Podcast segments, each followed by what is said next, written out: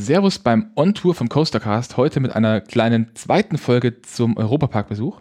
Gesina und ich waren zusammen mit ein paar anderen Leuten Anfang Juni im Europapark und würden euch jetzt in zwei Slots zuerst ein bisschen darüber berichten, wie der Europapark mit Corona und den Corona-Maßnahmen umgeht.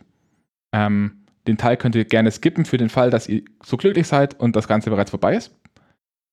Und in einem zweiten Teil, den ihr über Kapitelmarken erreichen könnt, wird es dann um den eigentlichen Besuch an sich gehen, was wir so gemacht haben und was wir noch mitgenommen haben, was wir nicht bereits in unserer ersten Europapack-Folge gesagt haben. Gibt es irgendwas hinzuzufügen? Von mir auch noch ein herzliches Hallo, aber ansonsten nein. Hervorragend. Äh, dann beginnen wir mal ein bisschen mit den, ich nenne es jetzt mal einfach Meta-Informationen zu diesem Europapark-Besuch. Ähm, die Planungen für diesen Besuch haben bereits letztes Jahr im November bei uns begonnen. Der Grund ist relativ simpel. Das Ganze ist ein kombiniertes Geburtstags- und Weihnachtsgeschenk für meine Mutter. Beteiligt waren ich, Gesina und meine beiden Schwestern. Und gefahren sind meine große Schwester mit ihrem Freund, meine Mutter, mein Vater, der das Ganze dann auch noch zu Weihnachten geschenkt bekommen hat, Gesina und ich. Das heißt, mit sechs Leuten in den Europapark. Entsprechend getrübt war die Stimmung, als es im März hieß, der Europapark wird vorerst nicht aufmachen und wir wissen noch nicht wann, da sich meine Eltern schon ziemlich auf diesen Trip gefreut haben. Wenn dann noch jemanden. Aha. Ähm, als es dann hieß, dass der, dass der Park aufmachen darf und dass es ein neues Ticketkonzept gibt, zu dem wir auch gleich noch kommen, ähm, war die Vorfreude groß. Und dann haben wir wieder ein bisschen geflucht. Aber letzten Endes hat es dann doch geklappt. Und das ist eine schöne Zusammenfassung. So. Jetzt Warum? kommt erstmal der Corona-Teil.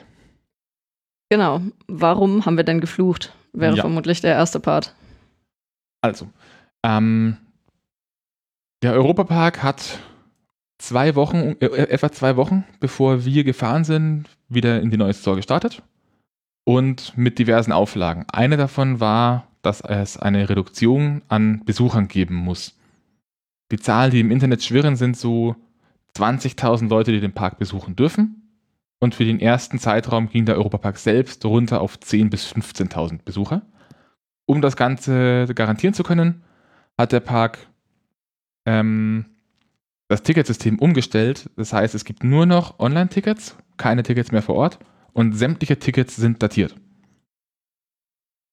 Äh, auch nachzuhören in, meinem, in meiner Pausenbank mit meinem Fahrradrant. Da habe ich das Ganze nochmal ein bisschen erklärt, wie das dann auch funktioniert mit den Dauerkarten, denn da gab es auch ziemlich große Aufschreie. Denn auch Dauerkartenbesitzer müssen sich jetzt Tagestickets reservieren und das dürfen sie aber nur einmal im Monat. Jedenfalls hieß es dann, ja, der Shop wird irgendwann eröffnet. Ähm, dann gab es am Tag davor bereits eine Art Pre-Opening. Und meine Schwester das zufällig mitbekommen, ist da gerade reingerutscht, konnte gerade so die Tickets kaufen. Zumindest zehn Eintagestickets. Wir brauchten aber zwölf, weil wir zwei Tage fahren wollten. Und hat dann die zweiten auch noch bestellen können, also die zwei fehlenden für Gesine und mich. Da kam aber nie eine, eine Zahlungsbestätigung an. Und dann war der Shop weg. Am nächsten Tag hat der Shop wieder aufgemacht. Da gab es dann auch nochmal ziemlich großes Turbabo, weil die Wartelisten teilweise für sechs Stunden äh, voll waren. Ähm, gut gemeinte Lösung hat aber halt einfach an ein paar Punkten nicht so funktioniert, wie gedacht. Das End vom Lied war, dass ungefähr zwei Wochen bevor wir gefahren sind, meine Schwester nochmal beim Europapark Support angerufen hat mit dem Kommentar, dass, es, dass sie eine Zahlungsbestätigung, aber noch keine Tickets erhalten hat. Und dann haben die das irgendwie noch gedreht und wir hatten endlich alle Tickets. Ich glaube, man möchte jedenfalls nicht in der Haut derer stecken, die auf äh, Biegen und Brechen Hals über Kopf noch äh, schnell das, den Shop erweitern mussten mit den entsprechenden Funktionen, äh, die es vorher alle nicht gegeben hat. Das hat man an der Performance, wie Olli schon erzählt hat, ganz gut gemerkt. So, vor Ort sah das Ganze dann ein bisschen anders aus. Ähm, gefühlt waren wir am ersten Tag bereits in der Phase, in der mehr als nur 10.000 Leute in den Park gehen durften. Mm. Fazit vorweg. An sich funktionieren die Corona-Maßnahmen im Europapark ziemlich, ziemlich gut. Man muss dabei aber ein bisschen im Hinterkopf behalten, dass auch wenn jetzt weniger Leute in den Park dürfen, die Wartezeiten relativ ähnlich zu einem normalen Besuchstag sind. Weil in den Bahnen Plätze frei bleiben und weil die Bahnen ab und zu stillstehen für Desinfektionsmaßnahmen. Was heißt das konkret? Ähm, man kommt rein, wird bereits am Parkplatz mit vielen Schildern und von Security begrüßt, denn die Regeln sagen, man hat eine Maskenpflicht in den Restaurants, bei Bestellungen, auf Attraktionen, in Warteschlangen und in überdachten Bereichen. Und zu eben diesen überdachten Bereichen zählen zum Beispiel die Laufbänder, die vom Parkplatz zum Haupteingang führen. In den Warteschlangen gibt es dann außerdem noch äh, Markierungen am Boden, alle eineinhalb Meter ungefähr. Und diesen Abstand muss man anhalten. In einen so einen Bereich dürfen drei Personen aus einem Haushalt. Wenn man größere Gruppen hat, dann muss man sich auf mehrere Bereiche aufteilen. Hier sollte man vielleicht dazu sagen, der Appell geht an alle, dass sie diese anderthalb Meter auch mit gesundem Menschenverstand schätzen, weil die Markierungen gerade in den Outdoor-Bereichen nicht unbedingt immer noch da sind, zumindest nicht da, wo sie sein sollten. Ähm, und naja, wenn es weniger als eine Handlänge wird, dann äh, ist es doch eher unangenehm für alle äh, Beteiligten. Das hatten wir selten, aber ein paar eher rücksichtslose Gäste waren dann doch dabei. Also da, da, muss man dann schon auch gut laut sagen, dass äh, einen diverse Menschen in der Umgebung stören und dass man demnächst mal den Ellbogen ausfällt, wenn die weiter zu drängeln und dann wird das ein bisschen besser. Naja, man hätte, man könnte auch freundlich nachfragen. Ich muss sagen, dass, äh, wir sind nicht in die Verlegenheit gekommen, dass wir es ausprobieren mussten. Ähm, aber da finde ich, aktuell ist es durchaus gerechtfertigt, wenn man seinen Platz freundlich einfordert. Aber wo wir gerade bei diesem Thema sind, ja, also die Abstandsregeln werden natürlich auch außerhalb der Warteschlangen auch ein wenig, ich nenne es mal forciert, man wird höflich darauf hingewiesen, dass man doch bitte Abstand halten soll, wenn es möglich ist. Und wenn es nicht möglich ist, dass man nicht stehen bleiben soll. Ähm, und zu einem guten Teil funktioniert das in den Warteschlangen, eigentlich fast immer. Sobald man aber aus dem Zug aussteht und die Station verlässt, funktioniert das quasi schon nicht mehr. Da stehen dann alle eng auf eng, bis sie aus der Station raus sind und auch auf den Wegen wird es zum Teil schon gut eng, weil Menschen an den engsten Stellen des Weges überhaupt einfach stehen bleiben, um Dinge zu schauen. Da muss man aber dazu sagen, also meine, meine Sicht war eher, da war es zwar gut eng, aber es war immer in Bewegung. Also es war nicht so, dass Leute wirklich nebeneinander stehen geblieben sind. Also das hat eigentlich ganz gut geklappt, dass die Leute so quasi eine gewisse Scheu davor hatten, sich zu lange, zu sehr zu nähern. Was uns auch noch aufgefallen ist, ist, aufgrund dieser ähm, Hygienesituation sind viele Imbissbuden geschlossen geblieben. Das ist besonders äh, Gesina ein bisschen zu, zum Verhängnis geworden. Die isst nämlich kein Fleisch. Und gerade diese kleinen Buden, an denen man sehr viele vegetarische Sachen bekommt, wie Flammkuchen oder ähnliches, die waren halt alle zu, weil Mutmaßung von uns entweder das Personal anders, anderweitig benutzt wurde, weil an den Rides einfach mehr Leute gehen mussten, oder weil sie die Hygienemaßnahmen nicht hätten einhalten können, weil sie zu klein sind. Was bedeutet, im Wesentlichen haben die großen Kiosks offen und naja, dann hat man da halt so 10.000, 15.000 Leute in einem Park und zwischen 12 und 1 Uhr gehen die alle zu den drei oder vier gleichen Imbissbuden. Das heißt, man hat dann doch wieder irgendwie seine Hotspots, wo alle gleichzeitig sind. Und es gibt fast nur Burger.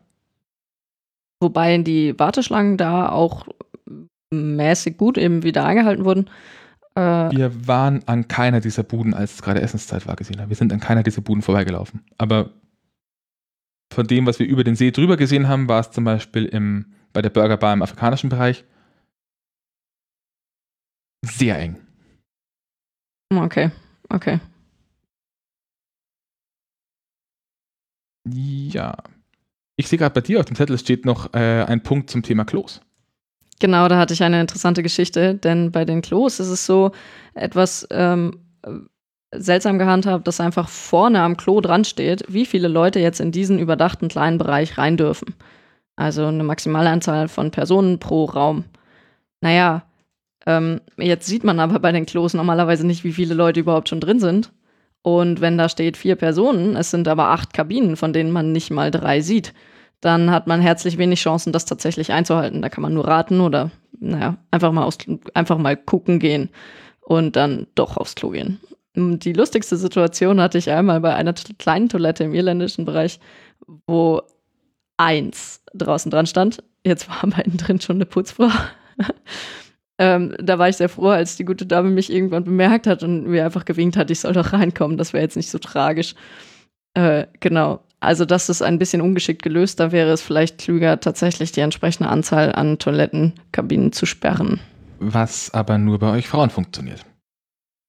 Denn ich habe es zum Teil auch bei, bei, uns, bei uns ähnliche Situationen. Bei uns war immer jedes zweite Pissoir abgesperrt und jede zweite Kabine abgesperrt. Aber die Gesamtzahl an verfügbaren Pissoirs und Toilettenkabinen war immer noch größer als die Gesamtzahl der Personen, die wirklich in die Toilette rein sollten. Und besonders witzig geworden ist das Ganze bei den stark frequentierten Klos im deutschen Bereich. Die sind so seitlich hinter dem 4D-Cinema angebaut. Da muss man, wenn man im deutschen Bereich durchgeht, einmal seitlich abbiegen. Und das sind dann nur, nur diese beiden Toiletten. Und diese Klos hatten ein Lichtschrankensystem mit einer Ampel. Oh, das ist schick. Als ich da drin war, war das aber aus. Aber Kudos an den Typen, der das zusammengebaut hat. Das war wirklich äh, gefühlt, hat das ein Schreiner mit einem Elektrotechnik-Lehrling irgendwo in eine Werkstatt mal eben schnell auf eine Stunde zusammengeklöppelt. Es sah wild aus. Naja, aber solange es funktioniert. Ich meine, das können wir natürlich jetzt nicht bestätigen, weil wann warst du mal dort, als es an war? Nein. Okay. Ich wünsche mir mehr davon, aber das klingt ja schon fast so, als hätten sie geplant, das an anderen Stellen auch noch zu installieren. Jo, zu den Fahrgeschäften selbst. Ähm, die gefühlte Reduktion an, äh, an Kapazität war abhängig vom Fahrgeschäft weniger als 50 Prozent. Also Silverstar zum Beispiel, da war es so, da hat man beim Reinkommen gesagt, bekommen, äh, wurde man gefragt, wie viele Leute die Gruppe hat. Und wenn man zum Beispiel gesagt hat, wir sind sechs Leute, dann wurden diesen sechs Leuten zwei Reihen zugewiesen. Und zumindest in der Theorie waren das dann acht Plätze für sechs Leute. Und die Reihe dahinter und davor, die durften von anderen Gruppen belegt werden, weil der Abstand zwischen den Reihen groß genug ist. Andere Lösungen haben wir zum Beispiel gesehen bei Wodan. Da wurde zwischen den Gruppen immer eine Reihe Platz gelassen. Und bei Pegasus da wurde einfach pro forma in jedem Wagen die erste Reihe gesperrt. Was bedeutet, die Front Row war noch, ähm, war noch besetzt, weil der erste Wagen nur eine Reihe hat. Weil die erste Reihe im ersten Wagen von dieser großen Pegasus-Skulptur ausgefüllt wird. Das war bei den anderen Familiennachterbahnen aber auch so. Hm. Weißt du, wie es bei den VR, äh, beim VR-Coaster war? Beim, bei welchem der VR-Coaster? Ähm, Coastiality. Also, äh, Coastiality weiß ich nicht. Allerdings habe ich auch keinen Coastiality-Zug gesehen. Es hatte aber interessanterweise offen, obwohl es ursprünglich hieß, sie hätten alle zu. Und der, der Alpenexpress Enzian mit Coastiality wurde gehandhabt wie, das normale, wie der normale Alpenexpress, also in jedem Wagen mit zwei Reihen die vordere Reihe gesperrt. Genau, aber Inwiefern jetzt die Brillen desinfiziert wurden, hat man nicht mitgekriegt. Na, die wurden die, genauso desinfiziert, wie sie immer desinfiziert werden, nach jedem genau. Benutzer vollständig. Hm. Kommen wir vielleicht zu einem kurzen Corona-Fazit, dass wir dieses Thema auch mal durch sind? Oder hast du noch irgendwas Größeres anzumerken? Hm. Äh, Fakt am Rande, die ähm, Mitarbeiter hatten sehr schöne Masken an. Achtet darauf, wenn ihr dort seid. Ja. Zum Corona-Fazit. Ähm, es funktioniert erstaunlich gut, wenn man mal das Ticket hat, respektive nachdem dieser Run auf den Ticketshop durch war, sah es auch so aus, als hätte alles einigermaßen gut und reibungslos funktioniert. Es wurden auch nur irgendwie zwei oder drei Tage vollständig ausverkauft in diesem ersten Run. Bei allen anderen waren noch genug Tickets zur Verfügung. Das war also nicht das Problem. Was ich mir allerdings ein Stück weit wünschen würde, ist, dass in den Warteschlangen und zum Teil auch in den überdachten Bereichen ähm, die Maskenpflicht stärker kontrolliert und auch stärker durchgesetzt wird. Denn das ist ein Problem, das wir oft hatten, dass wirklich Leute in der Warteschlange an den Posten vorne an der Tür vorbei und kaum, dass sie vorbei waren, Maske runter und nicht wieder auf. Ich glaube, den nervigsten Fall hatten wir einmal bei einer ganzen Gruppe von Leuten, die dann auch das mit dem Abstand nicht so eng genommen haben, aber dann wirklich direkt neben der ähm, Essensbude, wo wir eigentlich gerade was holen wollten. Das musste dann nicht sein. Von diesem etwas kranken Thema, Schenkelklopfer, zum eigentlichen Besuch. Ab. Und ab hier sollten uns jetzt auch die zeitsouveränen nicht mehr Corona-Hörer zugeschaltet sein. Hallo nochmal. Mm, wie bereits gesagt, waren wir zwei Tage vor Ort und diesmal für uns ein Novum begann der Tag an einem Ort, an dem wir bis jetzt noch nie waren. Fällt dir ein, wovon ich rede? Nein. Wir waren bei unserem letzten eigentlich zwei Besuchen, wobei wir bei einem noch keine Folge aufgenommen haben im Rahmen der FKF-Convention. Ähm, aber bei unserem letzten Besuch waren wir direkt in Rust untergebracht. Und dieses Jahr waren wir außerhalb weswegen wir jeden Tag mit dem Auto angefahren sind. Das heißt, wir haben den Parkplatz gesehen. Ah, okay, okay. Ja, äh, das stimmt. Es ist sehr beeindruckend, unter Silverstar durchzulaufen. Genau, am Parkplatz hatten wir ja schon erwähnt, gibt es dann die schönen Kofferrollen. Das heißen die, glaube ich, normalerweise Lauf Laufbänder nee, einfach. Laufbänder. Genau. Ähm, allerdings, nachdem da die meisten Leute einfach drauf stehen, ist man schneller, wenn man nebenher läuft. Oder ziemlich genauso schnell. Ähm, was dieses Jahr quasi eine Neuheit war, war, dass der Eingang weiter nach vorne gezogen wurde. Also, das zählt noch ein bisschen zum Corona-Thema, aber ich glaube, das ist durchaus interessant zu wissen, dass es sowas gibt. Ähm, die Drehkreuze waren einfach offen und stattdessen fand die Einlasskontrolle weiter vorne statt, wo normalerweise die Tickets verkauft werden. Da saß dann in den Kabinen jemand drin, der einfach die, der kontrolliert hat nochmal und man ist dahin, hat sein Ticket gescannt und sobald man da vorbei war, war man quasi bereits im Park. Mhm.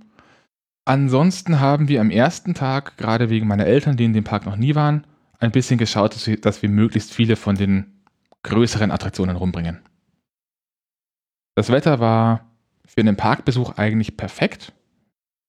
Das heißt, warm genug, dass man mit einem T-Shirt, dass einem mit einem T-Shirt leicht zu warm ist. Es war aber auch erstaunlich voll dafür, dass eine begrenzte Anzahl an Leuten rein durften. Die längste Wartezeit hatten wir an diesem Tag bei Wodan mit knapp unter einer Stunde. Genau. Ähm, angefangen haben wir aber nicht mit Wodan, sondern wir haben mal ausprobiert, äh, wie es bei jemandem, der nicht so achterbahnaffin ist, funktioniert, ihn direkt auf Blue Fire zu setzen. Ja, mein, mein, Vater hat, sagt er zumindest selbst, tierische Höhenangst. Ähm, er ist in seinem bisherigen Leben, bevor wir letztes Jahr mit ihm im Phantasialand waren, vorher nur Kinder- und Familienachterbahnen gefahren, also so in Richtung von dem Ding, was in Schloss Thurn steht. Das war, glaube ich, so das Größte, was er bis jetzt gefahren ist. Letztes Jahr war er dann mit uns im Phantasialand, ist mit uns Tauchen gefahren, was mich schon wundert. Und dieses Jahr haben wir ihn auf Blue Fire mitgeschleppt. Obwohl er es ursprünglich nicht fahren wollte, sollte man vielleicht dazu sagen. Aber er hat es sich tatsächlich getraut, obwohl bei Blue Fire ja gemeinerweise der Looping und alle anderen äh, recht abenteuerlich aussehenden Elemente direkt in der Schlange schon sichtbar sind. Und zwar schon bevor, fast bevor man reingeht. An der Stelle haben wir auch gleich eine der diesjährigen, nennen wir es mal Neuheiten. Und zwar war bis jetzt ja Bluefire, der, der vollständige Name von Bluefire war bis jetzt Bluefire Mega Coaster Powered by Gazprom. Der, Werbe, Werbung, äh, der Werbevertrag mit Gazprom ist ausgelaufen und wurde dieses Jahr erneuert neuer Sponsor ist jetzt ein Subunternehmen von Gazprom. Das Ding heißt jetzt offiziell Bluefire Mega Coaster powered by Gazprom, äh, bei, bei Nord, Nord Stream. Stream 2.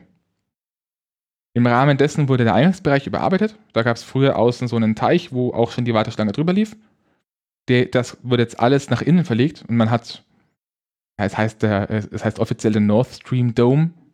Das sind zwei gebogene Großleinwände und zwischen denen verläuft die Queue. Großleinwände ist vielleicht ein bisschen untertrieben. Es sind mehr so Mega-Leinwände. Ähm, und die Filme, die dort gezeigt sind, sind tatsächlich recht interessant und kurzweilig. Episch. Und sehr episch. Also man wird sehr mit epischer Musik ähm, unterhalten. Da kann man sich schon lange drin aufhalten. Äh, es dauert auch eine Zeit, bis sich das wiederholt. Allerdings ähm, sollen das eigentlich informative Filme sein. Die Information geht aber leider ein bisschen unter, weil selbst der beste Leser beileibe keine Zeit hat, die kurzen Textschnipsel, die eingeblendet werden, komplett zu lesen, bevor sie ausgeblendet werden. Genau. Aber naja, man, man hat jedenfalls gesehen, dass da viel Arbeit reingeflossen ist und ich habe einiges über äh, Pipeline-Verlegung zumindest visuell gelernt. Was sich hier auch geändert hat, ist, sind die Züge. Die haben jetzt ein leicht anderes Design bekommen. Was sie allerdings interessanterweise nicht geschafft haben. Als wir letztes Jahr waren, sind sie mit drei, äh, ist der Europapark mit drei Zügen auf Bluefire gefahren. Und von diesen drei Zügen war bei einem der Onboard-Sound defekt oder nicht vorhanden. Und dieses Jahr war auf einem der drei Züge der Onboard-Sound-Effekt nicht verfügbar. Also wir sind am zweiten Tag mit Bluefire nochmal gefahren und da hatten wir keinen Onboard-Sound. Ist jetzt kein absoluter Beinbruch, aber wenn man da sowieso schon einen neuen Sponsor hat und Geld in die Eingangshalle reinsteckt, dann könnte man meines Erachtens sowas auch wieder ein bisschen angleichen. Wobei man nicht weiß, ob der Onboard-Sound nicht einfach schon wieder kaputt ist. Also, das kann sein. Ich kann mir gut vorstellen, dass der Onboard-Sound ungefähr das ist, was am wenigsten liebevoll gewartet wird. Da gibt es definitiv wichtigere Sachen. Und wenn der kaputt ist, weiß ich auch ehrlich gesagt nicht, wer sich darum kümmert, dass da neue Boxen oder ähnliches eingebaut werden. Also das kann auch eine Zeit dauern, bis das repariert ist. Wir sind dann hinten raus und dann kam Wodan. Da gab es eigentlich nichts sonderlich Neues, außer dass wir dieses Jahr endlich mal die vollständige Queueline gesehen haben. Ob das jetzt so positiv ist, ist eine andere Sache. Aber wir haben die ganze Queueline gesehen.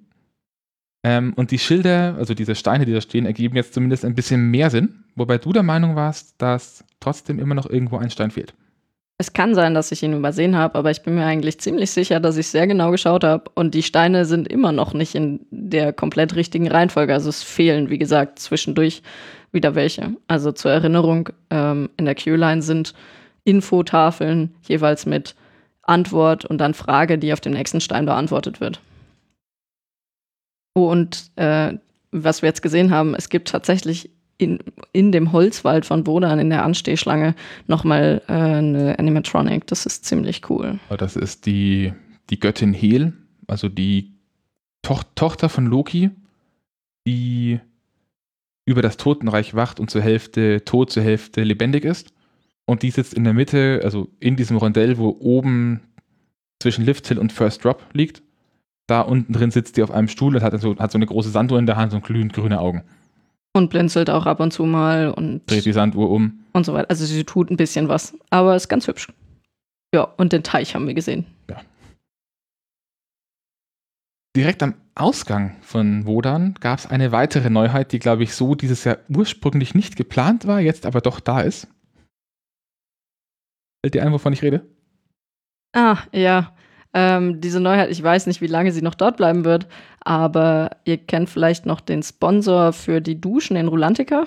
Und mit dem zusammen wurde ein, eine neue Attraktion kreiert, in der kleinen Kindern und auch Erwachsenen beigebracht wird, richtig Hände zu waschen. Das ist so ein kleines rundes Gebäude, wo einfach auf der Außenseite diverse Waschbecken angebracht sind. Und im Spiegel eingelassen ist ein Display, wo, auf dem dann interaktiv eine Waschanleitung gezeigt wird mit Counters. Also man geht hin, hält das erstmal die Hände drunter und dann sagt er so, jetzt macht deine Hände gar fertig feucht und dann jetzt bitte Seife nehmen und dann zählt er einem diese 20 Sekunden runter und sagt einem, welche Bewegung man machen soll. Ich zitiere auch von der Homepage, weil ich diesen Punkt so unglaublich witzig fand. Kommen Sie vorbei, genießen Sie das Gefühl perfekt gewaschener Hände und erleben Sie Händewaschen in einer neuen Dimension. Hier wird Händewaschen zum Erlebnis. Hast du das Erlebnis gespürt? Äh, ich habe dich testen lassen. Aber ich habe mir sagen lassen ne, von unseren ähm, Mitfahrern, dass ich das Händewaschen auch meistens eher übertrieben habe als alles andere. Weil, naja, wenn schon, denn schon. Danach sind wir ein bisschen rumgestromert. Eine weitere kleine Neuigkeit, die ihr äh, habt ihr vielleicht schon mitbekommen, wenn ihr die Next Park Nerds gesehen habt. Das ist so ein, ja, es ist keine wirkliche Neuheit, aber in Skandinavien führt, gibt es eine neue Brücke. Wenn man aus dem skandinavischen Bereich durch das Tor raustritt in Richtung Island, geht es normalerweise nur nach links eine Rampe runter und dann muss man nochmal nach rechts abbiegen, dass man zu Bluefire kommt. Und an der Stelle kann man jetzt geradeaus über eine Brücke gehen. Und dann eine Treppe nach unten. Das Ganze dient wohl dazu, diese Rampe ein bisschen zu entlasten, weil die gerade bei hohen, Besucherans bei hohen Besucheranstürmen, Anstürmungen, Anströmen Besuchermengen, bei hohen Besuchermengen für Snorri-Touren ähm, sich die Queueline da runter bewegt und es dann extrem eng wird. Das soll wohl erstmal ein Provisorium sein und wenn sie das bewährt, dann kommt da vielleicht irgendwann was Festes hin. Ist aber ein ganz hübsches Provisorium bisher. Also sie haben wohl die Brücke ähm, so halb aus. Das sind normale Gerüstteile, die dann am, äh, am Rand verkleidet wurden. Genau. Und wenn man den Next-Part-Nerds Glauben schenkt, dann ist es wohl ursprünglich ist einfach am Anfang nicht mit diesem Ansturm auf Snorri-Touren gerechnet worden, aber die Leute lieben es. Speaking of Snorri-Touren, da waren wir dieses Jahr auch. Letztes Jahr, als wir waren, war ja eine Woche vor Soft-Opening. Das heißt, wir haben es knapp verfehlt. Was ist denn so Snorri-Touren? Snorri-Touren ist ein Media Dark Ride unter Skandinavien. Media Dark Ride bedeutet hier, ist es ein es sind kleine Fahr Fahrzeuge, die sind ein bisschen gethemt wie Boote. Äh, zwei Reihen hintereinander. Und man bekommt während der Fahrt von Snorri, dem Maskottchen von Rolantica, einen kleinen Hexer-Oktopus. Also ein, ein, sechs, Fisch. ein sechsarmiger Oktopus, wie es immer so schön von äh, Familie Mack heißt. Der zeigt einem Rolantica. Und da fährt man halt einfach wie bei so einem klassischen Dark Ride durch Szenen mit ein paar bisschen Projektion, bisschen Projection Mapping und diversen Animatronics mit ganz viel Musik dazu. Soundtrack ist ziemlich gut. Und an einer Stelle als Neuheit bei dieser Attraktion gibt es dann äh, einen Media Dome. Also man fährt auf eine Drehscheibe, wird gedreht und fährt in, einen von zwei, äh, in eine von zwei Plattformen rein, sieht da einen kurzen Film mit einer Leinwand, die 180 Grad um einen herum gebaut ist. Also die quasi seitlich neben dem Zug aufhört. Und dabei steht man auf einer kleinen Plattform, die sich ein paar Grad nach vorne und hinten neigen kann. Was schon einiges hermacht. Also es fühlt sich sehr, sehr echt an. Auch wenn man vielleicht die Physik hinter dem Film ein bisschen hinterfragen könnte, aber das machen wir ja nicht. Empfehle sehr in der Warteschlange, die sehr süß gestaltet ist, auch ähm, die ganzen versteckten Schilder und ähm, Warnhinweise ja. zu lesen. Sowas also, wie die Trolle nicht trollen. Genau, don't, don't troll the trolls. Ähm, oder diverse andere Kleinigkeiten. Also es wurde da auch schon Bezug genommen auf diese Ausstellung. Man ist da in dieser fiktiven Welt von Rolantica, die auch das Vorbild ist für das Bad Rolantica, das ja eine Dauerausstellung über Rolantica ist, die vom Museumshotel Kronasar betrieben wird. Und überall da unten, wenn man nach in dieses Rolantica im Snorri-Touren reingeht, stehen halt auch Kisten rum, wo dann Beschriftungen drauf sind, dass das Ding an diese Rolantica Sonderausstellung geht und was in dieser Kiste drin ist. Und das sind dann auch Sachen, die man, wenn man in, im Bad schon mal war, auch wiedererkennt, dass, dass es sie da gibt. Das finde ich ganz schick gemacht. Vor allem, wenn man überlegt, dass dieses Theming ge gefühlt einer der größeren, der größten PR-Gigs war, die Mac bis jetzt gebaut hat. Denn der Dark Ride hat zwei Monate vor dem Bad eröffnet. Das heißt, dieses komplette Theming vom, von diesem Dark Ride war ein bisschen eine Vorschau auf das, was einen Bad erwartet. Und es hat auch ganz gut gepasst, denn man hat äh, ein paar Trolle und sprechende Bäume gehabt. Man hatte Snorri, man hatte ein paar animierte ähm, Meerjungfrauen, Meermänner und äh, wie heißen nochmal? Also Sirenen und wie heißen die anderen nochmal? Äh, Quellwächter. Genau. Also ja, war, war schon ziemlich, ziemlich schön. Also wirklich schön gemacht. Relativ klein. Dauert zwei, drei Minuten. Aber gerade für die Größe, auf der das Ding gebaut ist, hervorragend. Und das Klein war vermutlich das Problem in der Kapazität. Die war jetzt aber auch nicht so schlecht für die Größe. Nö, aber sie ist natürlich nicht gigantisch. Und wenn jetzt äh, vermutlich die, also wenn der Plan vom Europapark aufgeht, dass man Europapark und danach oder davor Rulantica macht, damit man eben mehr Übernachtungen dort in der Gegend verbringt, ähm, dann wird es vermutlich so aussehen, dass jeder, der Rulantica besucht, auch an einem der Tage vorher oder nachher äh, Snorri-Touren besuchen möchte. Und dann weiß ich nicht, ob die Kapazität noch ausreicht. Aber das wird sich zeigen. Ihr habt jedenfalls eine hübsche Brücke, wo ihr anstehen könnt. Wenn mich jetzt gerade nicht alles wunder äh, täuscht, hatten wir an dem Tag für uns nur noch eine Neuheit.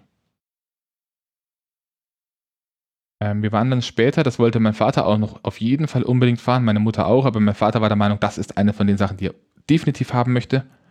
Waren wir noch bei Arthur und zu meiner Schande muss ich gestehen, dass ich, dass ich letzt, letztes Jahr, als wir da waren, den hinteren Teil von diesem Land komplett vernachlässigt habe. Da steht dann nochmal ein Karussell und zwei kleine Freifalltürme, die gethemed sind wie, ähm, ja, die, sie heißen Poppy Tower, also sie sind gethemed wie Mohn. Genau, also du fährst an Mondstängeln hoch. Genau, das sind quasi wirklich Mohnblumen, an denen man fährt. Ähm, in der Halle drin. Leicht zu übersehen, die Teile machen meines Erachtens immer ziemlich viel Spaß, fast egal welche Hersteller. Solche, diese Mini-Drop Tower sind eigentlich immer einen Besuch wert. Ähm, ja, die, die Teile sind im Wesentlichen baugleich mit Tikal im Phantasialand, die bei Colorated Adventure rumstehen beispielsweise. Das dürften die bekanntesten anderen in Deutschland sein. Bei uns war nur einer in Betrieb, der andere war kaputt. Und da hat sich die Operatöse tausendmal für entschuldigt. Egal, egal, jeder Einzelne ist hingekommen, ja, wir sind zu zweit. Ja, dann bitte hier zweimal. Und Entschuldigung, dass es so lange gedauert hat, aber der ist kaputt. Bei jeder einzelnen Person, das war unglaublich schnuckelig. Hm, man dachte, die Schlange war jetzt nicht so lang. Zumindest nicht, als wir eingestanden sind. Aber wir waren mal wieder Trendsetter. Und schickes, nochmal ein schickes kleines äh, Gimmick, auch wenn das jetzt in dem Fall ein bisschen in, diesem, in dem Kontext von ähm, eingekaufte Themenwelten steht. Es gibt in der Welt von Arthur und den Minimoys eine Stechfliege namens Jack, die in dieser komischen Bar, die einem anderen Viech gehört, ähm, das Getränk, wie ist das, Jack? Jacks. Nein, das ist Jack's Brew. Ja, also im Wesentlichen so, eine Art Getränk produziert, das sie da alle trinken, was so ein voller heißer Drink ist. Und es scheint so, als, als wäre damals, als dieser äh, als dieser Film rauskam, als hätte es da auch für Kinder ein ähnlich grünes Getränk gegeben aus kleinen Tetrapacks. Und die Kabine, in der der Operator sitzt, war nach diesem Tetrapack gethemed. Das heißt, das war dann so diese kleine Box und dann hatte ich der, der, äh, der Barcode drauf und die Zutatenliste und oben kam so ein kleiner Strohhalm raus. Genau, das war echt super gemacht. Und irgendwie, auch wenn es im Film richtig widerliches Zeug ist, äh, hatte man nach der Box doch Lust darauf. Ich war versucht, bei der Bar zu schauen, ob es das gibt, aber wir wollten ja eigentlich weiter. Und noch eine kleine Anmerkung zu Arthur. Wir haben uns vor kurzem die volle Dröhnung an Arthur-Film gegeben. Den ersten kannten wir bereits vom letzten Besuch, haben dann bemerkt, dass man, wenn man den ersten Teil geschaut hat, zwar ein paar Figuren wiedererkennt, aber die Szenen nicht. Was daran liegt, dass es ein Fahrgeschäft ist, das gebaut wurde für den zweiten Teil. Oder den dritten, weil Oder es kommt dritten. auch was vom dritten drin vor. Das wissen wir nicht so genau. Ja. Ähm, da eine kleine Empfehlung. Wenn ihr euch den zweiten anschaut, plant damit euch den dritten anzuschauen, denn der zweite ist nur eine Art abendfüllender Vorfilm zum dritten Teil. Und der zweite ist auch nicht wirklich gut. Der dritte ist echt gut, aber der zweite ist vernachlässigbar. Sagen wir mal so, ich glaube, wir haben es geschafft, ungefähr genauso lange wie der zweite Film dauert, auch über den zweiten Film zu ranten. Und als wir dann den dritten Film geschaut haben, ungefähr genauso lange wie der dritte gebraucht hat, auch äh, in verschiedenen Kreisen und den dritten auch wieder zu loben. Denn plötzlich ergibt die ganze Sache auf einmal Sinn. Wenn man den zweiten gesehen hat, dann erkennt man das meiste und kann auch mit dem meisten was anfangen. Ähm, mit dem Dritt, beim dritten kommen dann die Bienen noch mit rein, die vorher unbekannt waren. Das wäre allerdings jetzt nicht so tragisch. Also, wenn man den zweiten gesehen hat, kann man mit dem Fahrgeschäft einiges anfangen.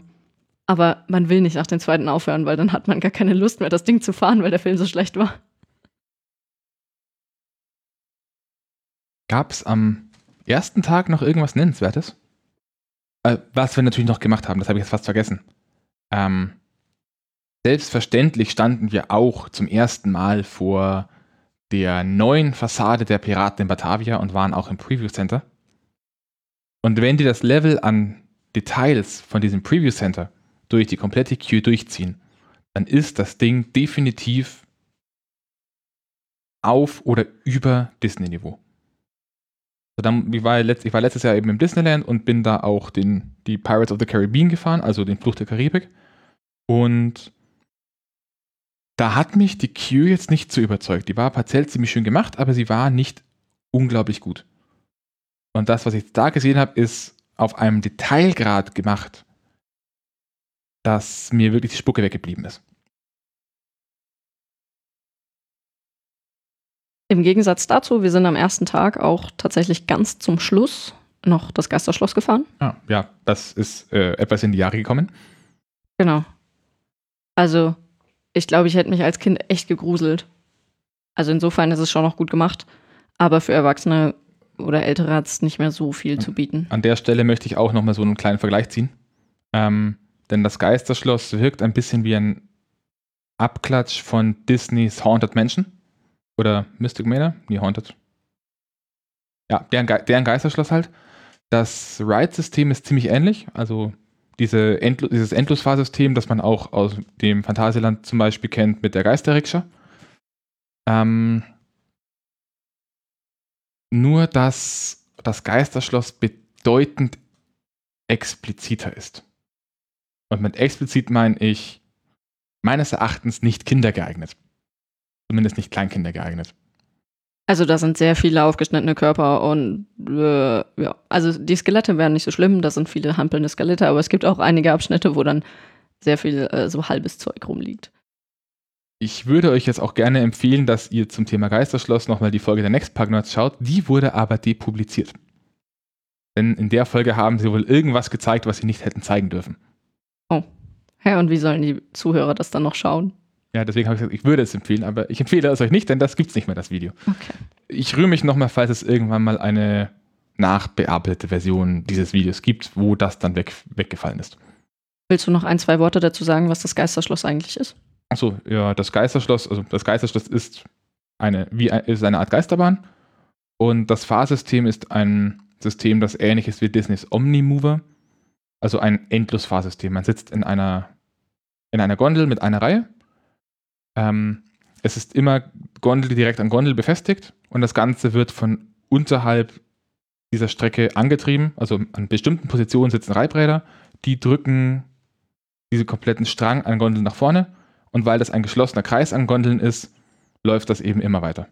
Und dabei wird man dann mit diesen äh, in seiner Gondel selbst durch eine Führungsschiene nach links und rechts gedreht, um den Blick eben auf die Szenen zu lenken, die man sich gerade anschauen soll. Genau. Man muss zur Verteidigung der Sache auch sagen, dass wir an dem Tag die Pre-Show nicht gesehen haben. Die Pre-Show soll noch mal besser, fast besser sein als die Fahrt, die danach kommt. Und ähm, da steht man auch in einem Aufzug wohl oder in einem etwas, das sich so anfühlt wie ein Aufzug und da passieren seltsame, gruselige Dinge. Äh, das heißt, das können wir jetzt nicht beurteilen. Es kann durchaus sein, dass es damit noch mal wesentlich mehr Spaß macht. Aber aus Dollar-Corona-Gründen wurde man da durchgejagt. Haben wir denn da nochmal eine weitere Neuigkeit? Neuheit im Geisterschloss? Ich meine, wir kennen die alte nicht, aber. Äh. Stichwort Geisterpirat? Ah, ja. Ähm, genau. Äh, der, die Animatronic, die im Eingang sitzt, die wiederum ist sehr beeindruckend. Und die, die ist auch niegelnagelneu. Die ist dieses Jahr neu. Und das Ding ist umso beeindruckender, wenn man weiß, dass das nicht die Oberklasse von Animatronics ist. Also bei den Piraten in Batavia werden jetzt Animatronics wurde aus den USA gekauft, vermutlich dieselbe Firma, die auch die Disney Animatronics herstellt. Und die Animatronics, wo bereits seit längerer Zeit im Piraten von Batavia Preview Center in der Deutschen Straße ein Exemplar steht. Und da kostet ein Animatronic mehr als alle Animatronics von den alten Piraten zusammen. Und das ist jetzt eben einer, der ist ein klein wenig weniger. Also der ist nicht ganz so krass, sozusagen. Aber es ist immer noch ein Hammer-Animatronic. Der erzählt einem so ein bisschen die Geschichte, dass man halt jetzt da ist, weil das Ganze ist ja so gethemed als das Schloss der Familie Medici, die aber schon alle tot sind. Und bei denen wird man zum Essen eingeladen. Was ja. so viel heißt, wie man ist das Hauptgericht oder so, ich weiß es nicht. Ja, das würde vermutlich alles in der Pre-Show erklärt werden. Also als wir dort waren, hat es jedenfalls nicht so viel Sinn ergeben insgesamt. Ja. Genau.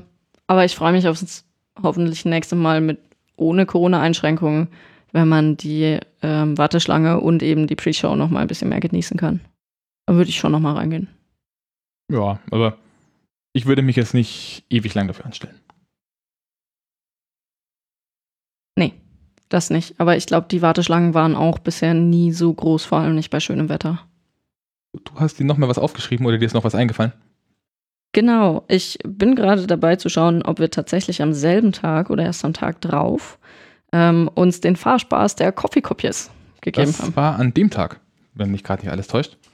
Ähm, ja, was soll man dazu sagen? Ist halt ein Kaffeetassenkarussell. Das heißt, große Scheibe, ein großes Drehtablett ähm, mit drei kleinen Scheiben drauf, die sich drehen während der Fahrt und darauf sitzen dann nochmal jeweils drei kleine Tassen, die man selbst drehen kann. In denen man sitzt. In denen man sitzt und die man selbst drehen kann. Genau, also so ein typisches selbstdrehendes Karussell, das auf einem Karussell auf einem Karussell sitzt. Und was diese Teetassen, die Mack im Angebot hat, unterscheidet von denen, die beispielsweise die Firma Vekoma äh, liefert, ist, dass sie an den Zwischenstellen, wo diese großen Scheiben quasi noch Platz am Rand lassen, da sitzt nochmal eine einzelne kleine Teetasse drauf, die eben nur mit dem Karussell mitfährt und sich selbst dreht, aber nicht nochmal auf dieser Dreierscheibe gedreht wird. Und das ist dann ziemlich gut, wenn man irgendwie kleinere Kinder dabei hat, für die das andere vielleicht doch ein bisschen intensiv sein kann. Denn wenn man da gut dreht, dann kriegt man durchaus auch ein Breakdance-ähnliches Fahrgefühl zusammen. Man, also ich, äh, vor allem ich vermutlich, habe es wirklich darauf angelegt, weil ich mal ausprobieren wollte, wie stark kann man das Ding ähm, in Richtung Schwindelgefühl treiben. Und wenn man am Anfang eben mit der Fahrtrichtung und dann ab einem gewissen Punkt gegen die Fahrtrichtung ordentlich Gas gibt, dann geht man da raus und möchte keine Pommes essen. Sie hat aufgehört zu drehen in dem Moment, als sie, als sie einmal durch die halbe Gondel geflogen ist. Nein, in dem Moment habe ich in die andere Richtung gedreht. genau, also das macht, es kann auch echt Spaß machen. Ähm, also versucht die kleinen Kinder in eine andere Gondel zu setzen als die großen. Ein weiteres Kleinod, das wir dieses Jahr da zum ersten Mal gemacht haben, ähm, ist ein wenig versteckt. Und zwar, wenn man beim Alpenexpress Enzian hinten aus dem Ausgang rausgeht und man wieder auf den Hauptweg geht, dann geht da nochmal ein kleiner Weg weg. Ähm, und wenn man da falsch abbiegt, dann steht man in einem Shop.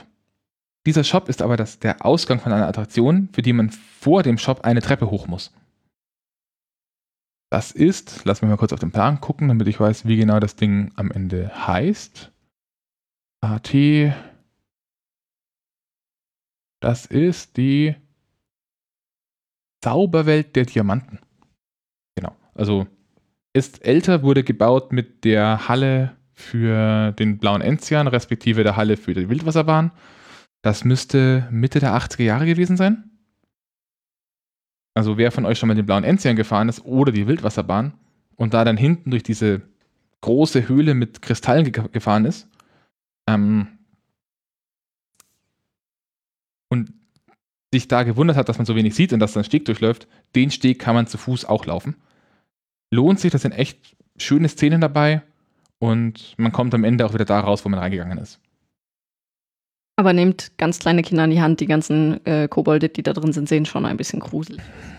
Und der Drache ist auch sehr beeindruckend, der da drin sitzt. Und seinen kompletten Kopf bewegt und faucht und mit seinen neuen Augen einen böse anguckt. Gesina mag Drachen. So. Und bevor wir jetzt mit dem Tag beenden, den haben wir schon beendet. Nein. By the way, weil das also, war schon am nächsten also, Tag. gut, dann, mach, dann, dann kommen wir jetzt zurück zu einem Muster, das wir äh, entwickelt haben. Wir haben nämlich in der letzten Episode was vergessen. Also in der letzten Europapark-Episode. Und das hätten wir jetzt auch wieder fast vergessen.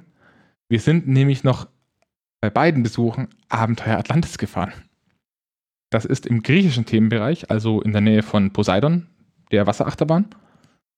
Und das ist ein Shooting Dark Ride. Da fährt man durch, so eine, durch eine Unterwasserlandschaft. Das Ganze ist gethemt wie eine Unterwassermission, bei der man einen Schatz sucht. An der Gondel angebracht für äh, die zwei Personen fassen nebeneinander sind kleine Pistolen, mit denen man dann auf leuchtende Ziele schießen kann. Da gibt es verschiedene Farben, je nach Farbe verschiedene Punktezahlen. Und man hat vor sich das Display, auf dem die aktuelle Punktezahl angezeigt wird.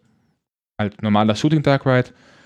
Für die Leute, die im, im Legoland bereits den Shooting Dark Ride im ägyptischen Teil gefahren sind, das ist technisch dasselbe. Ja, das fasst eigentlich ganz gut zusammen. Und ich habe dich, glaube ich, das eine Mal, wo wir zwei drin waren, geschlagen. Damit bin ich auch zufrieden mit dem. Aber nicht viel. Right. Ja, das stimmt. Aber es war die Revanche Ach, zum und- letzten Mal. Äh, und, und ein Profi-Tipp, äh, denn das wurde dann bei uns irgendwie am Tag danach erst von manchen Leuten bemerkt. Der Joystick, der da in der Mitte von dieser Konsole angebracht ist, mit dem könnt ihr manuell die Gondel drehen. Ich weiß, wenn du mit manche Leute meinst, sei still. Nicht nur dich. Okay, ähm, vielleicht, wenn du möchtest, noch ein Pro-Tipp. Zielt einfach immer auf die roten Punkte.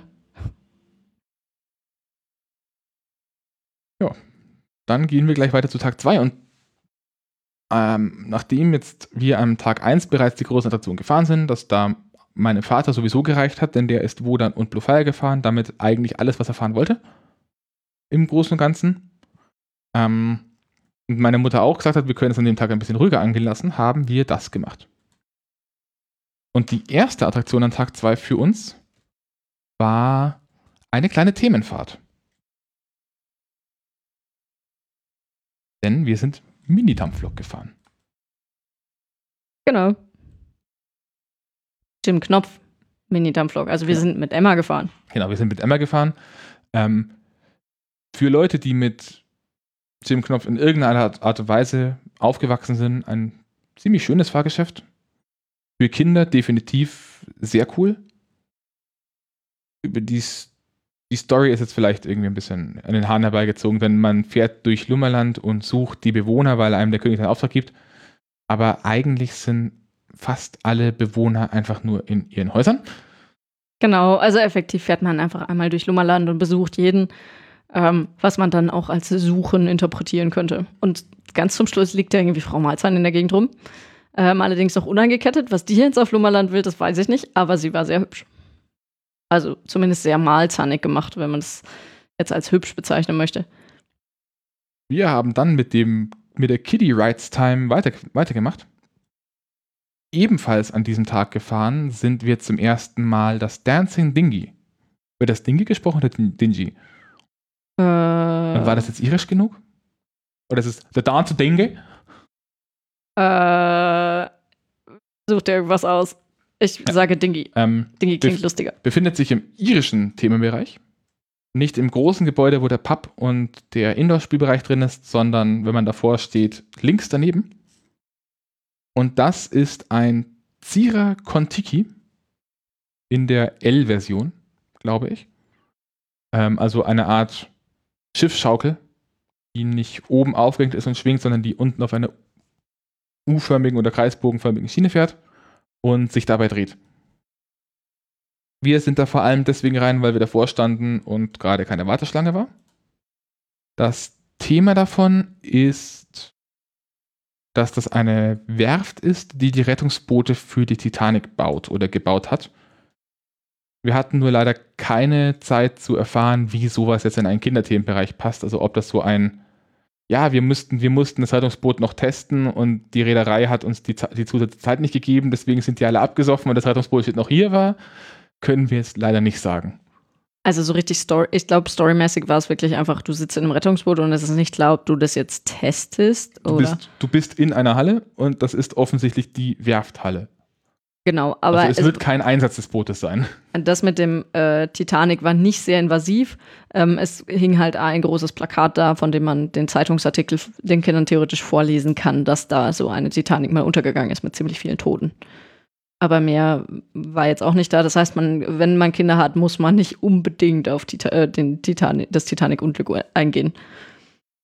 Also so oder so, wie bei eigentlich fast allen Kinderattraktionen, die im Park stehen und jünger als, sagen wir mal, 10 oder 15, Ja- 10 oder 15 Jahre sind.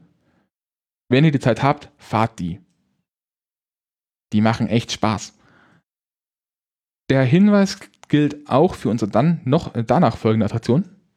Boah, du willst nicht noch darauf eingehen, wie cool dieses Ding war. Ich habe doch gesagt, dass es cool war. Es ist unglaublich cool. Ja, also ich habe es sehr geliebt und ich habe verzweifelt versucht, den Soundtrack dazu zu finden. Aber ich habe auf die Schnelle zumindest keine Europapark-Soundtrack-CD gesehen, bei der es auch nur ansatzweise drauf sein könnte. Genau, das ist ein bisschen schade. Da muss ich vielleicht entweder noch mehr recherchieren oder quengeln irgendwo, aber da wüsste ich nicht bei wem. Ähm, das heißt, das Anstehen und das Fahren macht noch mal mehr Spaß durch den Soundtrack. Da kann man es sehr lange aushalten. Und auch davor. Weil die Halle auf einer Seite offen ist. So. Als nächstes, wir sind äh, einmal nicht über den Kanal gesprungen, sondern wir sind auf den britischen Inseln geblieben, allerdings sind wir auf die andere. Wir waren in England. Nein, nein, du hast in Irland noch eine wichtige neue Attraktion vergessen. Da war keine neue Attraktion. Doch, Nein. doch. Welche? Die neuen Storchenbabys. Das sind Ja. jedes Jahr neue. Es gibt neue Storchenbabys auf dem äh, Rutschenturm. Blarney Castle. Okay, genau.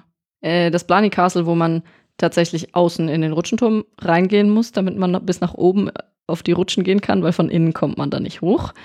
Und wenn man tatsächlich bis ganz nach oben geht, dann hat man einen Screen mit einer Live-Kamera, die direkt ins Storchennest reinfilmt. Und die sind schon ganz schön groß und flauschig.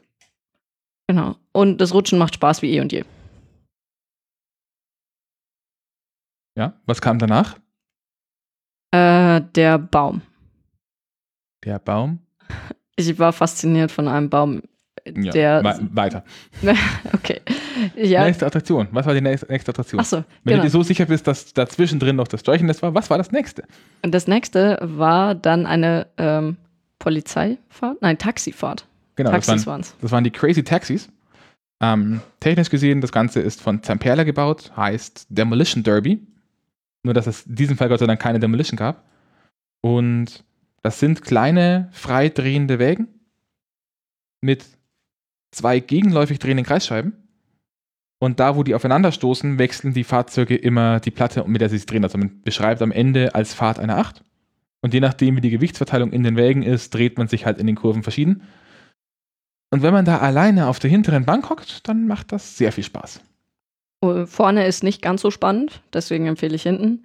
Aber lustig ist es so oder so, ähm, weil man den anderen Fahrzeugen doch mit hoher Geschwindigkeit recht nahe kommt. Das, das Ganze ist quasi so der, der Optimalzustand an der Autobahn. Das ist genau so, dass man auf dieses Ding zufährt und vor und hinter einem fährt, kommt ein anderes Auto und dann fädelt man irgendwie genau lückenmäßig durcheinander durch. Ich finde das kein Optimalzustand, ehrlich gesagt. Also, wenn es so auf der Autobahn zugehen würde, dann wäre ich äh, ein bisschen eingeschüchtert. Aber ja, ähm, So, auch schönes Ding. Auch hier wieder, wenn die Wartezeit kurz ist, macht das. Man läuft da sehr schnell einfach nur vorbei und tut es als Kinderfahr Kinderfahrgeschäft ab, vor allem, weil das auch wieder so ein Ding ist, das an einem Platz ein bisschen nach hinten versetzt steht und selber eingehaust ist, nach vorne aber offen. Also man bekommt nicht mit, dass es überhaupt da ist, wenn man es nicht weiß. Davor auf dem Weg ist noch ein hübscher Fotopunkt mit den, Verlust, äh, mit den lustigen Spiegeln. Weil wir da auch ein bisschen Zeit zugebracht haben. So, mein nächster Punkt wäre jetzt eigentlich schon eins der letzten Fahrgeschäfte, die wir an dem Tag gemacht haben. Was hast du denn noch? Ähm, wir sind, glaube ich, erst am, sind wir am ersten Tag schon den Coaster gefahren? Nein, da waren uns die Wartezeiten immer zu lang und ach genau, äh, wir haben den zweiten Tag noch gar nicht, an, gar nicht grob gesagt, wie das Wetter und so war. Also am zweiten Tag war das Wetter nicht mehr ganz so hervorragend, aber für einen Parkbesuch immer noch gut. Es hat ab und zu mal ein bisschen hingefieselt, also für Nicht-Süddeutsche, es hat leicht genieselt. Mm, Und es war bedeutend weniger los als am Tag davor. Bedeutend weniger, um das in Kontext zu setzen. Tag 1, Wartezeit Silverstar, um die 20 Minuten. Tag 2, ungefähr Walk 5. On. Nicht ganz Walk-on.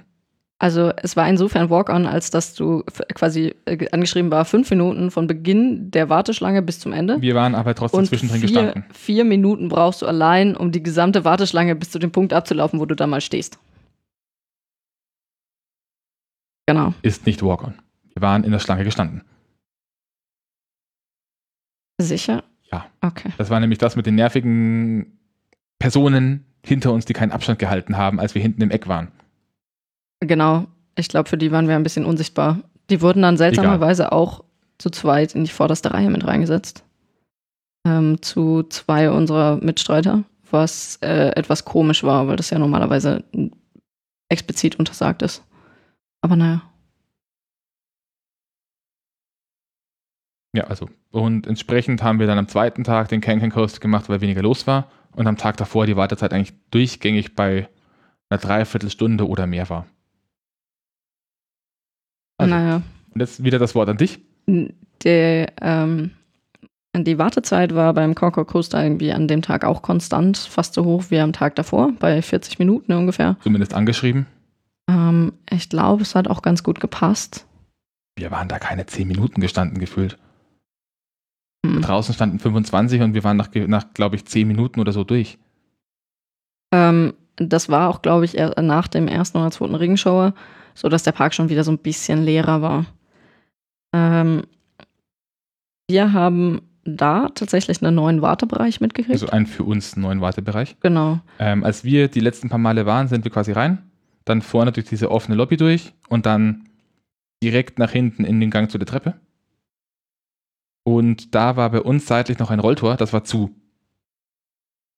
Und das war jetzt offen, da sind wir hoch. Wir haben nicht den ganzen Wartebereich mitbekommen. Also wir sind quasi da dann eine Treppe hoch.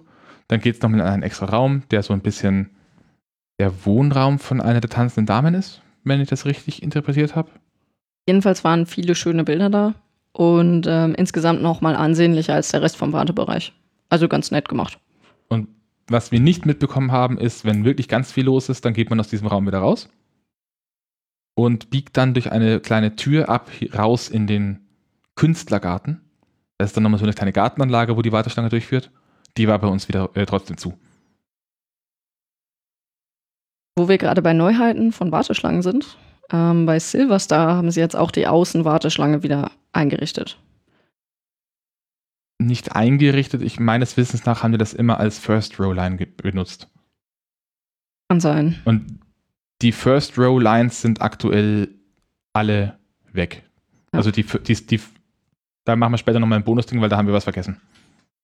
Genau. Ähm, die First Row Line oder neue Line bei Silverstar hat jedenfalls ähm, einige schöne in- informative Fakten, die man sich angucken kann, während man da ansteht, wo wir dann festgestellt haben, oh, die sind vielleicht auch ein bisschen veraltet. Also zum Beispiel wird der Silverstar immer noch als der höchste Coaster in Europa oder in Deutschland? Europa war es, glaube ich. Ich glaube, als, höchst, als höchster Coaster in Europa beschrieben auf einer Tafel. Das stimmt seit 2010 Zehn. nicht mehr, als Shambhala Import Aventura aufgemacht hat. Genau, und in Deu also, äh, für Deutschland gilt es auch, glaube ich, seit 2018 nicht mehr. Ähm, seit eine gleich hohe Achterbahn im Hansapark aufgemacht hat. Genau. Ja, das haben wir jedenfalls über Silverstar noch gelernt. Der Rest war fast wie vorher. Sie haben halt die neuen Fahrzeuge eingestellt, also das neue oder das, das letztjährige äh, Safety Car und den letztjährigen Silberpfeil und den letztjährigen Formel E-Rennwagen. Die stehen halt jetzt drin statt den alten. Ich muss sagen, ich kann die Dinger eh nicht auseinanderhalten. Äh, das heißt, ich habe das gar nicht gemerkt, dass die neu sind. Aber ja, äh, äh, gut, dass du das sagst. Es gibt auch noch eine sehr schöne Neuerung in einem Wie sind wir Wartebereich. da eigentlich hingekommen? Wir haben gesagt, dass, dass wir den Kanken Coaster gefahren sind. Ja. Sind wir damit fertig? Ja, und wir sind gerade bei Neuerungen in Wartebereichen. Achso. Ja. Welche Neuerung gab es noch? Im Voletarium gab es eine, Eine Neuerung? seit der Eröffnung von Rulantica. Nein, es ist keine Neuerung. Es ist eine Es ist eine, Wiedererneuerung. Wie- eine Wiederverneuerung seit letztem Jahr im November. Wobei ich dazu sagen muss, ich glaube nicht, dass das irgendjemandem aufgefallen wäre, wenn sie es gelassen hätten. Also, um das Ganze ein bisschen aufzudröseln, auch, auch laut den Next Park Nerds war es wohl so, die Story von Rolantica gab es bereits bevor das Bad gebaut wurde. Und in der Q-Line vom Voletarium, der diesem Adventures Club of Europe gewidmet ist, ähm, äh, läuft man an einer Stelle durch einen großen Trophäensaal. Ist das das richtige Wort? Und da hängt an der Wand ein großer Teppich.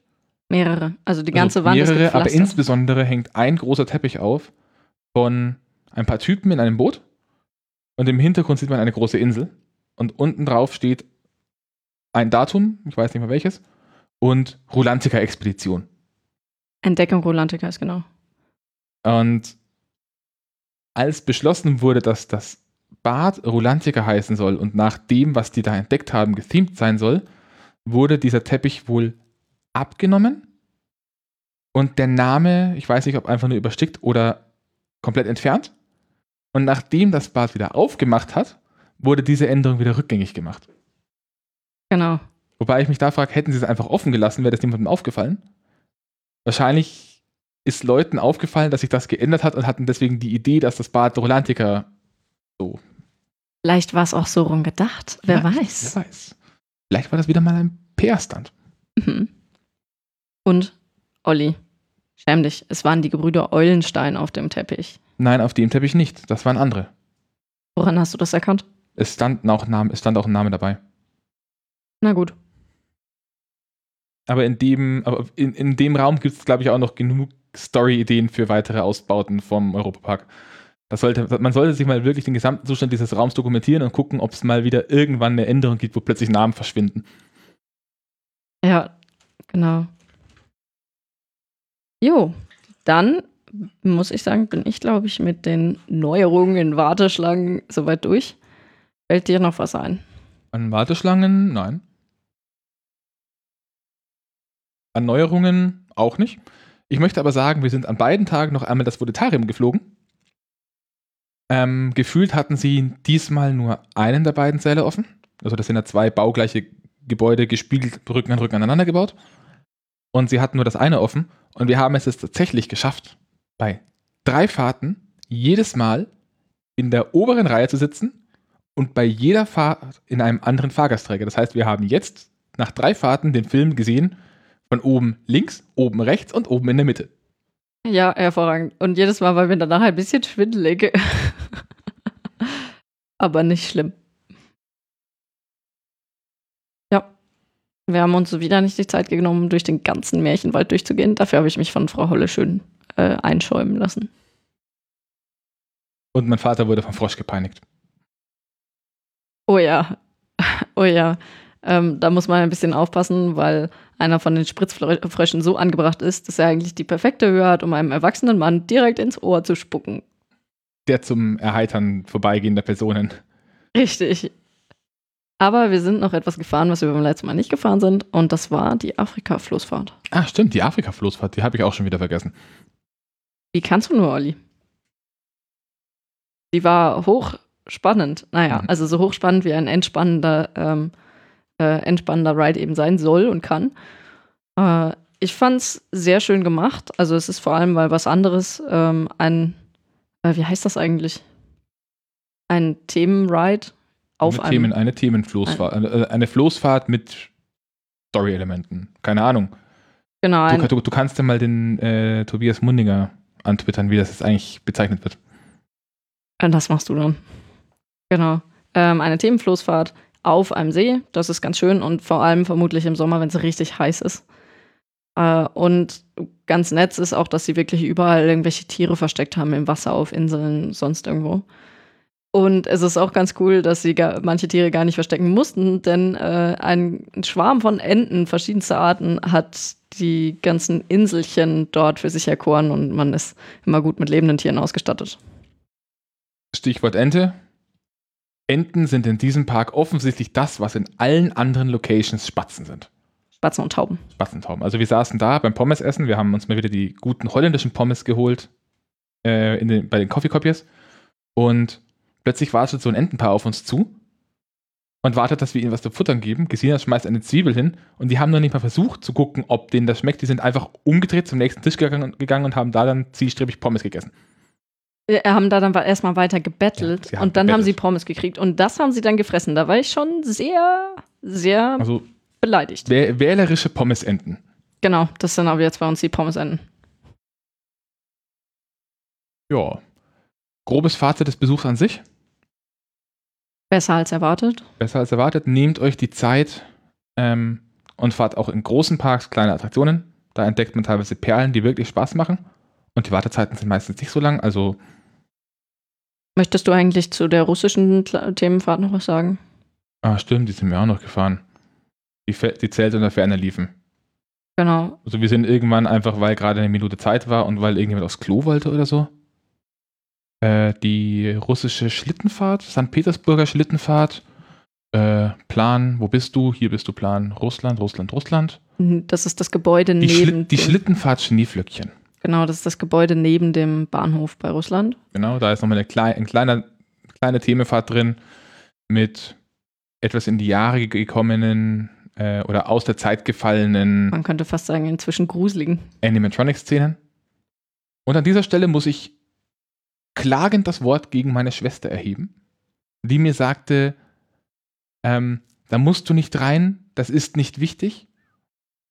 Und in der letzten Szene gab es Pinguine, also konnte ich nicht stärker mein äh, st stärker disagreeen, Ihr Urteil. ge gegen, ent entgegensprechen. Mhm. Da sind Pinguine drin, das muss wichtig sein.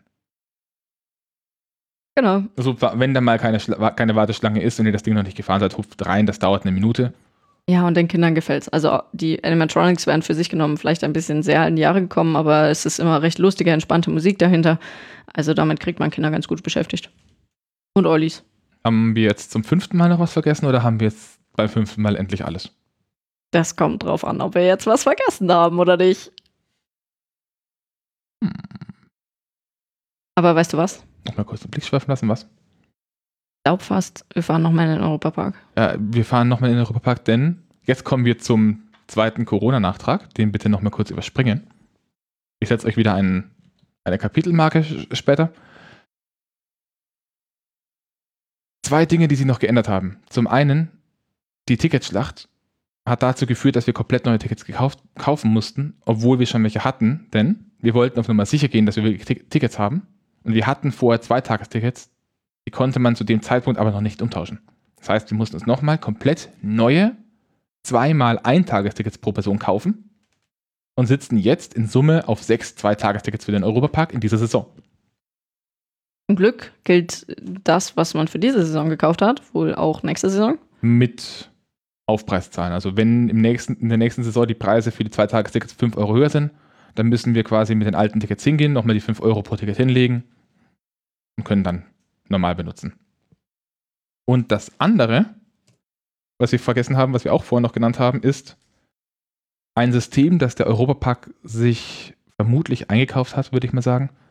Ähm, das wir deswegen nicht genannt haben, weil wir es nicht verwendet haben, weil die Idee dahinter gut ist, die Umsetzung aber irgendwie mäßig. Die Rede ist von der Virtual Queue.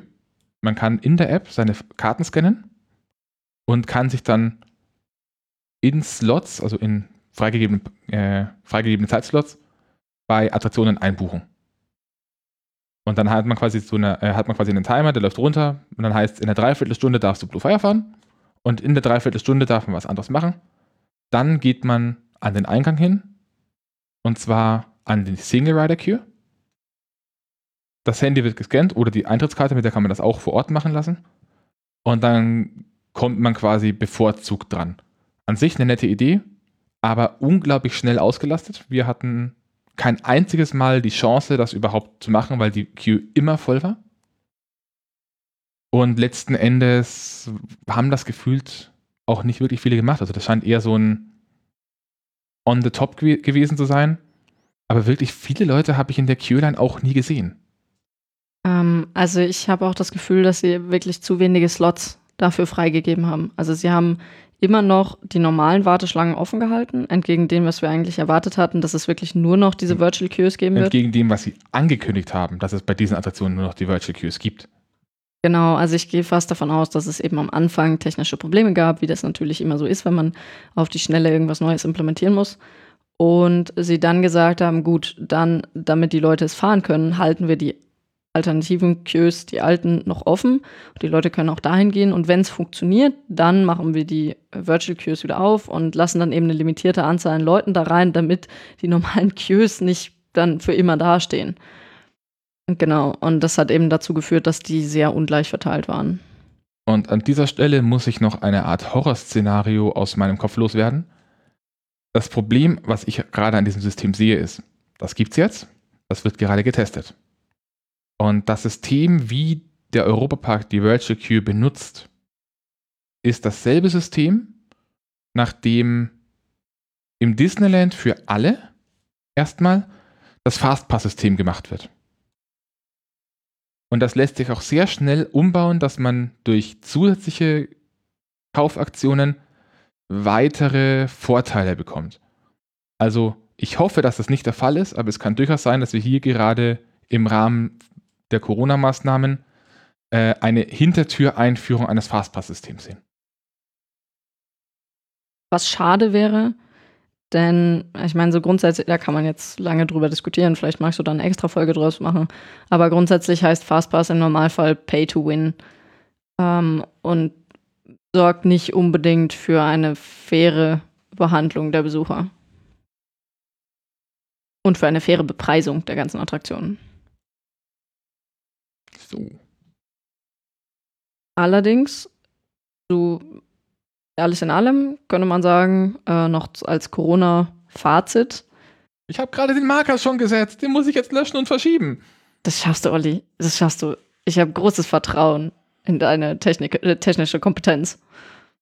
Naja, ähm, Fazit, es kann gerne so bleiben, vieles. Ähm, insbesondere zum Beispiel der Abstand in den Queues. Ja. Das hat wirklich gut getan. Es hat dazu geführt, dass man mehr in Bewegung ist, weil wenn eben 15 Leute dran sind, muss man eben nicht mehr nur 15 Meter gehen, sondern auf einmal dreimal so viel. Und ein bisschen schade war dann natürlich, dass man nicht so viel Zeit hatte, die Sachen anzugucken, die es zu gucken gab, was aber an den Stellen, wo es nicht so viel zu gucken gibt, vielleicht auch gar nicht so schlimm ist. Genau. Von deiner Seite her, was würdest du aus den Corona-Zeiten gerne behalten und was nicht? Da noch was hinzuzufügen? I have a dream. Nein, es ist vielleicht ein bisschen hochgestochen, aber ähm, ich weiß, dass es nicht kommen wird. Aber ein bisschen fände ich es schon cool, wenn man dieses Virtual Queue-System als kostenloses System benutzen würde und weiter ausrollen würde. Also auch die Slots ausbauen könnte. Denn auch wenn man, äh, wenn die Queues zum Teil essentielle Bestandteil des Storytellings eines Rides sind, dann glaube ich, wäre vor allem für Familien ähm, ein Parkbesuch ohne einstündiges Stehen mit Kindern in einer Queue bedeutend entspannter. Das heißt, was ich mir auf Dauer wünschen würde, wäre so eine Art System, wo man zum Beispiel, wenn man mit einer Familie anreist und man hat Kinder dabei, die unter sechs sind, diese Virtual Queue benutzen darf und als normaler Benutzer auch gegen Aufpreis nicht. Einfach um diese Familie ein bisschen zu entlasten und denen einen schöneren Tag zu gewähren, ohne alle anderen zu stark einzuschränken. Hätte für alle Vorteile, denn dann hat man auch keine quengelnden Kinder vor oder hinter sich in der Schlange stehen, was ja doch ein ziemlicher Nervfaktor sein könnte. Problem an der Chose, warum ich denke, dass es nicht weiter als diese Idee ausgebaut werden wird, ist, dass es keine Möglichkeit gibt, um viele Besucher kosten- und platzeffizient zu verstauen, muss man wirklich so drastisch zu sagen, als Warteschlangen. Wenn die Leute nicht in Warteschlangen stehen, dann brauchen sie mehr Platz und mehr Platz bedeutet mehr Geld. Also zum Ausgeben.